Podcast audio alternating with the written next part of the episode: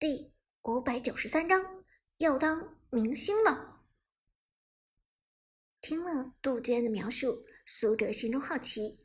杜鹃的性格从来都是有一说一，有二说二，绝技不会夸张。现在既然杜鹃敢说手里头有大买卖，那么这种买卖就肯定不小。这时，只听杜鹃笑着说道：“别急。”这消息得慢慢说才说得明白。咱们 Prime 战队在 KPL 春季赛的表现非常神勇，人气一路飙升。你在微博上又引起一阵热搜，同样有着很大的影响力。上上轮 B 组积分赛，咱们 Prime 战队更是把不可一世的神殿战队都给打败了。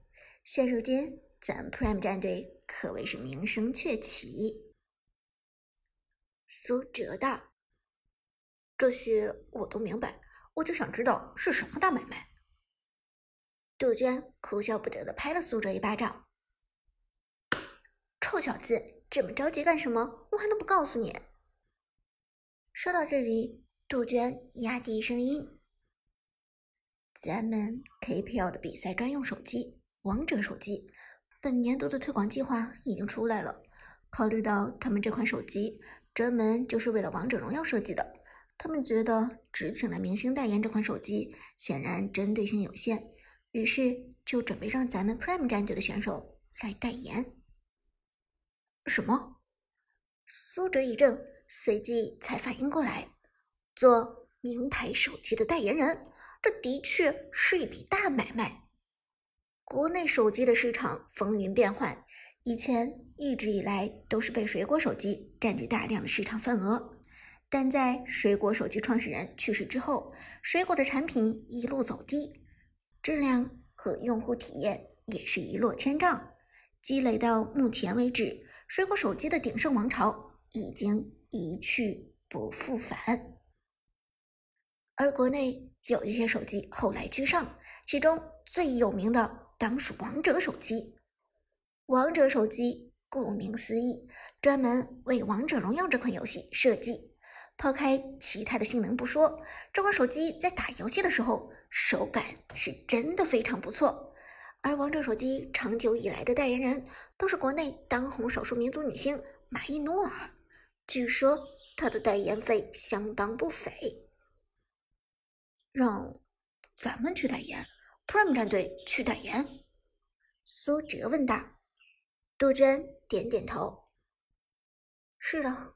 不过，他们选定的战队不只有一个，还有天宫战队。原本王者手机那边选定的是天宫和神殿，但神殿那边好像和天宫关系非常恶劣，经理放下话来，绝不会和天宫战队同时代言同一款手机。而天宫战队的态度也是如此。后来，王者手机斟酌考虑下，决定最后选择天宫，抛弃神殿。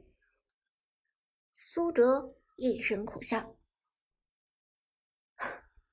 可怜的神殿，看来没有比过天宫战队。”杜鹃点头道：“是啊，毕竟天宫战队才是上届 KPL 的总冠军。另外，从本届的数据上来看，天宫战队也是一路遥遥领先。而且，咱们前几天刚刚战胜了神殿战队，神殿战队的威望就悠悠下降。”综合考虑下来，王者手机那边就决定用咱们 Prime 战队替换掉神殿战队了。苏哲轻轻点头，这个社会从来都是功利的，二者冲突，商家只会选择对自己更有利的那一个。那马伊诺尔呢？他还代言王者手机吗？苏哲好奇问道。马伊努尔已经代言这款手机很久了。更何况，最近各大卫视都在热播马伊努尔的新剧，他的影响力和口碑在圈子里又上升了不少。于情于理，王者手机都不太可能放弃这位代言人。杜鹃笑着说道：“ 马伊努尔当然继续代言，咱们的代言与他的代言并不冲突，咱们签的是短约，而且咱们的广告投放。”主要是针对与 KPL 比赛的平台上，王者手机那边其实也就是想借 KPL 的热度，在游戏圈子里推广自己的手机罢了。万一他签的才是真正的代言合同，他的合同是投放在主要市场上的。苏哲这才恍然，回到训练室，杜鹃就把这件事情告诉了大家。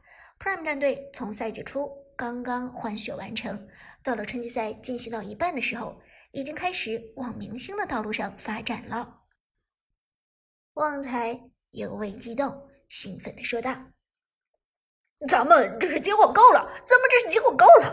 这意味着什么？是不是意味着我们马上就要成为明星了？”Lucky 则一脸淡定的在旁边给旺财泼冷水：“什么成明星了？”你以为成明星是那么容易的？明星不是靠脸，就是靠才华。旺财，你有啥？旺财倒也不怕 Lucky 的打击，捧着自己的胸脯说道：“我有一颗红亮的心。”Lucky 一脸嫌弃：“你胸脯子肥肉。”这时，泰哥忽然眼前一亮，问道：“对了，王者手机的代言人不是伊玛努尔吗？”我最喜欢的女演员，简直就是盛世美颜。经过泰哥这么一说，旺财才恍然大悟。对啊，对啊，王者手机的代言人是伊玛努尔啊！我也最喜欢他了。他最近拍的电视剧你们看了吗？一袭红衣倾国倾城，真的是太美了。我们这次去代言，有没有可能见到伊玛努尔啊？杜鹃轻轻摇头道。别做梦了，哪儿给你去见伊曼努尔去？只是去拍个小广告而已。人家大明星的档期可紧俏的很，不可能遇见的。苏哲也笑着说道：“伊曼努尔是没戏了，不过天宫战队倒是能见一见。”天宫听到这里，杜鹃才意识到还没有告诉大家，这次代言王者手机的是两个战队，一个。是 Prime 战队，另一个则是天宫。没错，就是天宫战队。咱们是挤掉了神殿战队才抢到的这个名额。杜鹃道。一提起天宫战队，Prime 战队的这些战士立即产生了敌意，尤其是韩小军，眉头紧皱道：“哼，和他们这群人一起代言。”是对我们 Prime 战队的羞辱。旺财也一脸不屑：“什么狗屁天宫战队，我才不要和他们一起代言呢！”Lucky 点头道：“就是，我们 Prime 战队现在的影响力已经达到了独当一面的水准，何必再多此一举找一个天宫战队？”这时，杜鹃咳嗽一声，笑着说道：“